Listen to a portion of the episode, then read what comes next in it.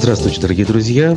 27 апреля, четверг, 10 часов утра в Башкортостане. И я, Руслан Валиев, начинаю очередной выпуск программы «Аспекты республики» на канале «Аспекты Башкортостана». Это значит, что в ближайшее время мы обсудим текущие новости на основе публикаций республиканских СМИ, э, публикаций «Аспектов», собственно.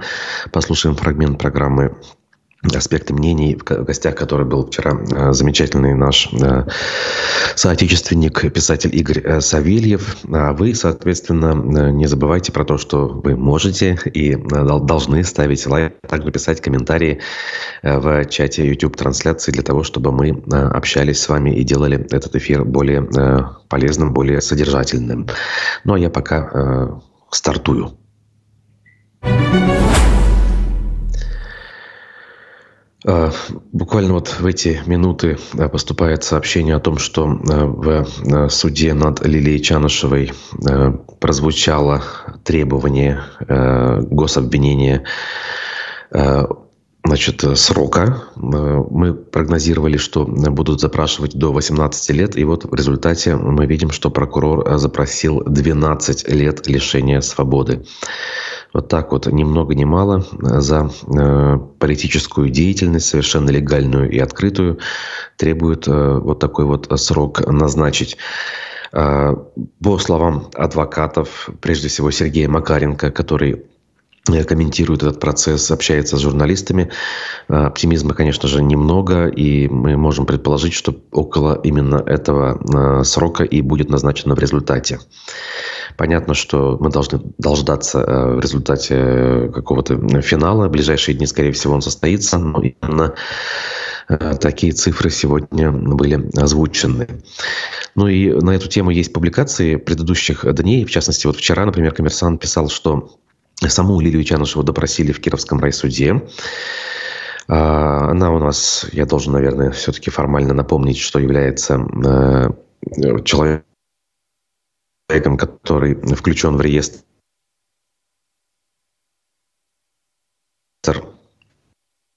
суда. Так вот, э, отвечая на вопросы своих адвокатов, объяснила, что э, вину в инкриминируемых ей преступлениях она не признает и считает уголовное дело политически мотивированным, а обвинение незаконным.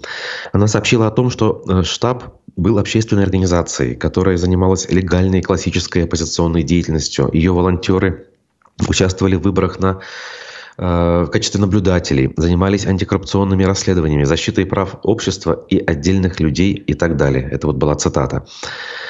А, по словам э, второго адвоката, э, обвиняемой Рамиля Гизатулина, Чанышева отказалась отвечать на вопросы двух прокуроров в знак протеста против, как она выразилась, незаконного преследования.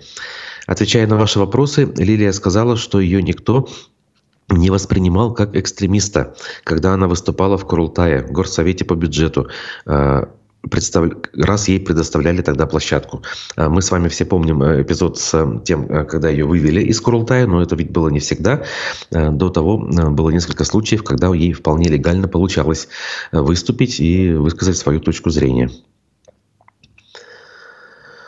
Ну а мы дальше двигаемся. Правда, ПФО. В Башкирии пресекли продажу на обочине дороги пчелопакетов из Киргизии. Вот эта вот история э, с пчелопакетами, э, которые к нам приходят из Средней Азии, она продолжается. И видите, э, в данном случае вроде как контрольно-надзорные структуры обратили на это внимание, скажем, и пресекли, но, скорее всего, большинство таких случаев, конечно же, никто не пресекает, и это все, как говорится, цветет и пахнет пышным цветом. Сотрудники управления Россельхознадзора по Башкортостану задержали на автодороге Уфа-Оренбург большой груз с пчелопакетами.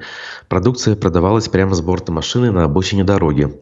По требованию инспектора водитель предъявил бумажный ветеринарный сертификат Таможенного союза. Документы были выданы на перевозку двух тысяч пчелопакетов производства индивидуального предпринимателя из Киргизии. Э, они направлялись якобы в компанию «Пасека Уфа». Федеральной информационной системе ВЕД-ИС информации о поставке пчелопакетов на территорию России между тем нет. Ну, соответственно, э, органы сделали вывод, что эта история была незаконной.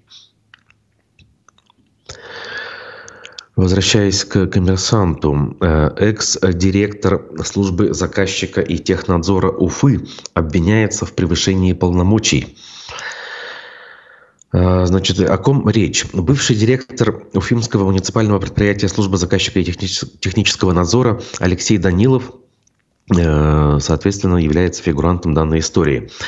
Как сообщили в пресс-службах республиканских прокуратуры и Следственного комитета, в 2021 году обвиняемый требовал от руководства э, компании «Гарант Стройинвест» продать ему 90% доли в уставном капитале компании по номинальной цене в 10 тысяч рублей. При этом угрожал э, распространить сведения, порочащие деловую э, репутацию организации. При этом, согласно оценке, рыночная стоимость э, доли составляла никакие не 10 тысяч рублей, а 115 миллионов рублей. Получив отказ, Алексей Данилов не принимал выполненные застройщиком строительно-монтажные работы на объекте. А, это жилой дом в квартале между улицами Менделеева, Кувыкина и Бакалинской. Вон как интересно. Э, Гарант Стройинвест зарегистрирован в 2017 году в Уфе. В равных долях э, принадлежит разным людям, и список этих самых людей здесь присутствует на сайте. Поэтому, если вам эта тема интересна, можете ознакомиться. Но гораздо более любопытная следующая информация из коммерсанта. Двум башкирским гимназиям присвоено имя Муртазы Рахимова. Имя первого президента присвоено двум гимназиям республики, продолжает коммерсант. Это башкирский, Башкирская республиканская гимназия-интернат номер 3 в Кумертау и Башкирская гимназия в селе Мраково Кугарчинского района. Это районный центр, соответственно. Гимназия-интернат в Кумертау будет финансировать Э, мероприятия, связанные с присвоением э, учреждению имени Муртаза Рахимова за счет собственных средств, сообщает э, издание. А в гимназии в селе Мраково средства выделит бюджет Кугарчинского района. Проконтролировать исполнение постановления должен министр экономического развития и инвестиционной политики Башкортостана Рустам Муратов. В феврале глава Башкирии Ради Хабиров подписал указ об увековечивании памяти Муртазы Рахимова, умершего 11 января после болезни э, в возрасте 88 лет. Ну вот таким образом получается, судя по всему, увековечивание имени первого президента у нас в регионе э, происходит. Так, э, друзья, давайте сделаем сейчас небольшую паузу. У нас фрагмент программы э, «Аспекты мнений» с писателем Игорем Савельевым, который вчера, конечно же, э, не мог обойти тему и прокомментировал всю эту историю, связанную с Лилией Чанышевой, Ростиславом Мурзагуловым, Ходорковским и так далее. Но я должен лишь напомнить, что все эти люди у нас признаны иностранными агентами. Давайте послушаем, скоро вернусь. Вокруг дела Лилии Чанышева развернулась дискуссия среди оппозиции. Напомню, что Алексей Навальный обратился к Михаилу Ходорковскому из Ростислава Мусоголова, который в его команде работает. И Навальный был против категорически, чтобы Ходорковский значит, сотрудничал с Ростиславом Мурзаголовым, который, по его мнению, приложил руку к аресту Лилии Чанышевой. И получается, две разные позиции были высказаны среди оппозиции. Одна, что нельзя сотрудничать с теми, кто раньше был против, даже боролся с ними, а сейчас поменял свое мнение а другие типа, а почему нет? Это же все приближает изменения политические в лучшую сторону. Э, твоя позиция, ты как смотришь на эту ситуацию? Конкретно с Ростиславом Мурзагулом, с конкретным примером можем перейти на общее, потому что я думаю, это все взаимосвязано. Ростислав Мурзагулов не тот человек, которому я могу доверять с одной стороны. С другой стороны, я буду последним, кто будет требовать крови Ростислава Мурзагулова, то есть у меня нет каких-то личных желаний по отношению к нему санкций и так далее, и так далее. Мне трудно судить. Если бы он действительно что-то решал в картине мира оппозиции, наверное, об этом можно было говорить, но я так понимаю, что он никакой особой роли не играет, поэтому его деятельность, связанная с работой на власть и с тем, что он руководил цензурой и идеологией в Башкортостане там, последние несколько лет, и, вероятно, какие другие аспекты связаны с Лилией Чанышевой, они должны быть расследованы и оценены. Ведь он и сам опубликовал открытое письмо к Муртаголов, и где признал свои ошибки, сказал, что да, я был неправ, можно меня судить, но давайте на время оставим все споры, сейчас просто будем вместе работать. Как вообще ты думаешь, стоит ли объединяться с теми, кто, ну, условно говоря, вел себя неправильно, а потом поменял свои убеждения? Не будем брать конкретно Муртаголова Руса Ростислава, а в целом. Ну, это зависит от степени личного участия и личной вины каждого. А как раз проблема Мурзагулова в том, что мы на самом деле не знаем, чем он занимался, а чем не занимался, потому что Ростислав всегда очень щепетильно относился к тому, чтобы не занимать никакие государственные посты и не подписывать никакие документы, не оставлять никаких документальных следов. Поэтому как раз та проблема, которая вызвала вот этот нынешний конфликт, что, с одной стороны, те, кто поддерживает позицию Ходорковского, говорят, что Ростислав Муртагулов ничего особенного не делал. С другой стороны, те, кто поддерживает позицию Навального, они, вероятно, не без оснований считают, что все-таки делал. Поэтому здесь это очень сложно в этом ситуации доказать. Я думаю, что с другими фигурами во власти это несколько проще, потому что это их деятельность, как правило, оставляет больше следов. Здесь надо решать по степени участия, степени вины. Единственное, что ситуация, скажем так, 91 -го года, когда переобувшиеся партапаратчики обратно пришли во власть, и оказалось, что они всегда были против и получили ровно те же привилегии и ту власть, которую имели, она, наверное, не, не должна повториться. Ну, разве не должно влиять на оценку поведения человека то, что он делает здесь и сейчас? То есть, э, понятно, что что-то да, раньше он был во власти и прочее, это как бы никто не отрицает, и сам он в том числе. Я прочитаю еще раз из его открытого письма. Я был морально и политически неправ. Мне сейчас стыдно за свою позицию, но я не могу изменить прошлое. Могу только пытаться улучшить будущее. Я никому не предлагаю забыть все, что было сделано. Это вряд ли возможно. Но, наверное, разумно хотя бы наложить эмбарго на выяснение отношений до смены власти в России на демократическую. А потом, пожалуйста, судите меня, как, как надо по строгости закона. Разве эта позиция неразумная? Ну, эта позиция такая состоит из общих слов, а кроме того, мы должны понимать, что есть действия э, в мейнстриме и есть действия, связанные с каким-то активным сопротивлением или активной гражданской позицией. А, безусловно, если бы Ростислав Мурзагулов сделал свои заявления, будучи частью действующей власти, это было бы Согласен, одно, но он сделал это в мейнстриме после того, как он уже уехал. Ну, называть это мейнстримом тоже довольно спорное такое выражение. Я считаю, что для бывшего чиновника, бывшего политического деятеля, который уже на момент начала событий 22 года живет в Европе и находится вне России, в принципе, осудить позицию государства это, это мейнстримное. Ну а мы продолжаем нашу с вами встречу в программе «Аспекты республики» на канале «Аспекты Башкортостан». Э, выше послушали фрагмент программы «Аспекты мнений» с писателем и журналистом Игорем Савельевым. Э, к новостям, э, которые у нас еще остались на сегодня, возьму несколько публикаций с нашего сайта аспектымедиа.ру. В частности, в Уфе неизвестные испортили мемориальную доску, посвященную погибшему в специальной военной операции. Вот так вот, ни много ни мало.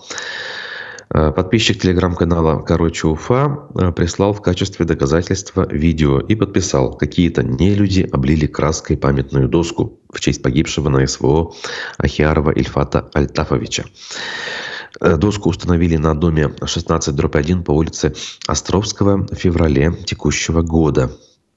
И, э, соответственно, э, вот такая вот история с ней произошла. В общем, выводы, как говорится, делайте сами. А в так называемом доме смерти в Уфе девушка упала в шахту лифта. Э, никогда такого не было, и вот опять хочется сказать, ну, к сожалению, ну, хорошего мало, да, тут, к сожалению, эта история повторяется и повторяется уже который год и который раз. Значит, э, сегодня ночью сотрудники поисково-спасательного отряда Управления гражданской защиты Уфы спасли девушку. Все-таки они пишут в данном случае, видите, все э, закончилось относительно благополучно. Об этом сообщили в управлении, соответственно, гражданской защиты. Инцидент произошел в 3 часа ночи э, в строящемся, пишут они, доме на улице Кирова, 43, дробь 2. Разумеется, дом уже более 10 лет как минимум не строится. Эта стройка давным-давно даже не заморожена, а принцип полностью прекращена, потому что нет ни компании-застройщика, ни денег, соответственно, которые были на это дело собраны у дольщиков. Тогда это все это происходило э, не в виде долевого строительства, а в виде э, кооператива. И э, та же самая мэрия, к которой не раз обращались журналисты, в том числе с просьбой прокомментировать и как-то пролить зеленый свет по поводу того будущего, которое там есть у этого дома или нет. В итоге никаких э, конкретных ответов мы не получаем по этой истории. Тем временем э, в республике э, не дремлют, как говорится, сформировали четвертый добровольческий батальон уже аж ни много ни мало. Возможно, вы обращали внимание в телеграм-каналах в последние дни распространялся ролик, где человек военной форме, будем так говорить, в, э, не, не, не выбирая, скажем так, э, фраз, да, не стесняясь в выражениях, э, рассказывает кому-то по телефону о том, как ему сложно э, привлекать людей на воинскую службу, поскольку все те, э, кто у него там есть, уходят это делать в Башкирию, где, по словам этого мужчины, денег платят гораздо больше чем э, у него в регионе. Ну, судя по всему, это какая-то соседняя э, небольшая по численности населения относительно Башкортостана, конечно, республика. И вот, э, если сделать вывод из этого ролика, мы можем предположить, что именно благодаря э, повышенным выплатам у нас в, в регионе с этим дела обстоят лучше, чем в некоторых других, и, наверное, даже не в некоторых, а в большинстве субъектов Российской Федерации. Так вот, э, четвертый батальон, как я уже сказал, сформировали. Процедура отправки батальона к месту боевого слаживания проходит, э, значит, э, проходила, получается, вчера. Э, напомним, э, ранее в республике были сформированы батальоны уже имени э, Минигалиша Шеймуратова, имени Александра Доставалова и Салавата Юлаева. Они были направлены в зону специальной военной операции. Также недавно был подготовлен добровольческий отряд «Ватан», который уже также был отправлен на боевое слаживание. О том, что он отправился в зону так называемой СВО, информации пока еще не поступало. Так, дальше двигаемся. А, из Уфимской мэрии уволился заместитель главы по строительству и архитектуре. Ну, казалось бы, да, бывает, как бы ничего такого сверхъестественного в этом нет. Но интересно, что он проработал всего две недели. Об этом сообщает УФА-1. А, значит, Аскат Хайрулин подал в отставку. Он проработал две недели. А, значит, э, и пишет УФА-1 следующее. Аскат Хайрулин вновь зашел на должность замглавы города по вопросам архитектуры и строительства 12 апреля. Ранее он уже работал в мэрии. В конце 2018 года при Ульфате Мустафине был на той же должности. В марте 2021 года перевелся в э, федеральную компанию «Упордор» при Уралье, где был заместителем руководителя. И вот 26 апреля он вновь из администрации уволился. Аскат Ревгатович покинул должность по собственному желанию. Кто займет освободившуюся вакансию, будет сообщено позднее, рассказали в мэрии э, изданию УФА-1. Подробности, почему так произошло довольно быстро, не упомянули. Прокуратура Башкортостана добивается возврата полученных застройщиком земель. О каком э, застройщике речь идет, э, пишет э, издание РБК. Значит, прокуратура подала иск в арбитражный суд Башкирии к республиканскому Минземимуществу и строительной компании «Жилкомсервис». Надзорное ведомство требует возврата четырех участков, расположенных в Кушно-Оренковском районе республики. По данным публичной кадастровой карты, все спорные участки отнесены к категории сельхозземель. Два из них площадью 1,3 гектара и 16,6 гектара находятся в Старотукмаклинском сельсовете. Два участка э, около 5,2 гектаров в Старокурмашевском сельсовете, рядом с рекой Коряка. Вот так вот, ни много ни мало. Прокуратура требует признать недействительными четыре договора аренды земель, заключенных 18 э, ноября 2022 года, то есть относительно недавно. Истец просит обязать жилкомсервис в течение 30 дней со дня вступления судебного акта в законную силу передать спорные участки обратно Минземимуществу Башкортостана. Салават Юлаев может остаться без финансирования из-за выявленных нарушений в работе. Имеется в виду хоккейный клуб, разумеется. Об этом пруфы пишут. И поясняют, что у хоккейного клуба оказывается большие долги и нечем платить персоналу. Вот так вот. То есть, если мы раньше такие вещи слышали лишь вокруг э, футбольного клуба Уфа, и казалось, что с хоккеем все-таки у нас все в порядке, то, э, как выясняется, и до хоккейного клуба гордости республики э, проблемы финансовые так или иначе добрались. Значит, э, об этом изначально, оказывается, сообщил телеграм-канал хоккей.ру, ссылаясь на собственные источники внутри клуба. Значит, э, и э, эти самые источники пишут, что представители компании «Роснефть», которая финансирует Салават через Фонд социальных целевых программ, провела проверку в Уфимском клубе, по итогам которой принято решение приостановить финансовую поддержку. Проведенная проверка выявила серьезные нарушения в хозяйственной деятельности клуба. Кроме того, сообщается о долгах перед работниками. Их якобы нужно погасить в течение пяти дней. Разговоры о долгах клуба, которые уже достигли 2 миллиардов рублей перед э, Рекфондом, идут уже больше года, пишет издание «Пруфы». В клубе, конечно же, все отрицают. О ложных слухах говорил и генеральный директор Салавата Юлаева Ренат Баширов. Обращение э, пруфы, пруфов к клубу, чтобы получить комментарии по поводу проведенных проверок и прекращения финансирования, не принесло результата, пишет журналист. В Салавате Юлаве сообщили, что они такого рода новости комментировать не будут. Уже несколько сезонов клуб э, живет без серьезных приобретений. Руководство Салавата решило взять курс на использование доморощенных игроков, пишет э, автор. Команда неплохо смотрелась по ходу сезона. Были и серии неудачных матчей, но по итогу регулярного чемпионата уфимцы заняли второе место в Восточной конференции. Кстати, это неплохо, да? Неплохой результат.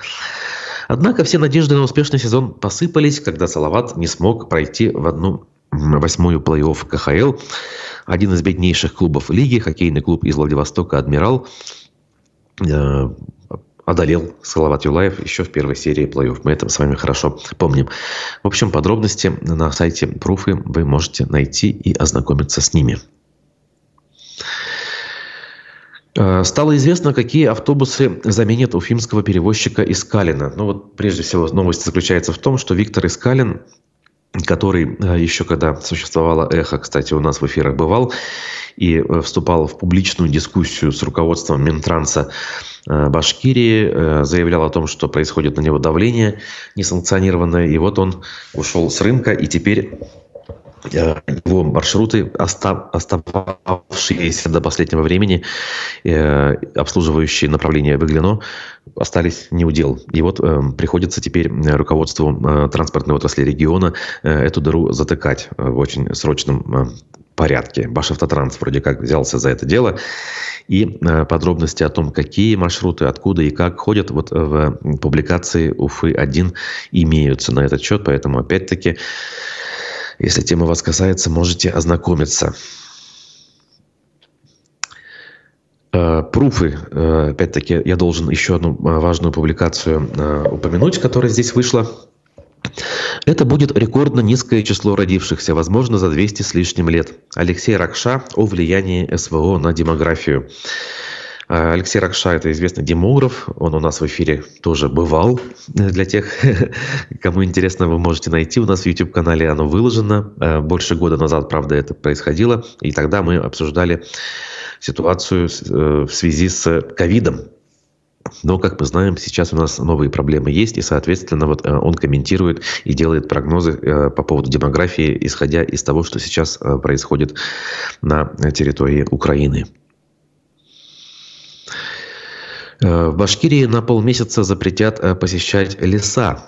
Э, с чем это связано, я думаю, вы догадываетесь. Опять-таки, в последние дни очень жарко, надо называть вещи своими именами, сухо, и уже как минимум несколько случаев серьезных пожаров у нас происходит. И эти ролики, кстати, довольно-таки впечатляющие, распространяются в социальных сетях.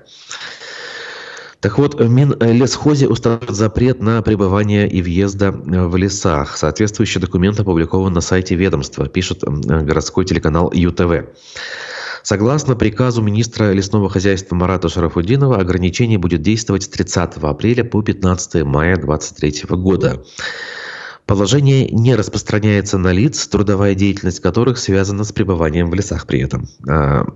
Введение запрета связано с особым противопожарным режимом, э, который начал действовать 17 апреля.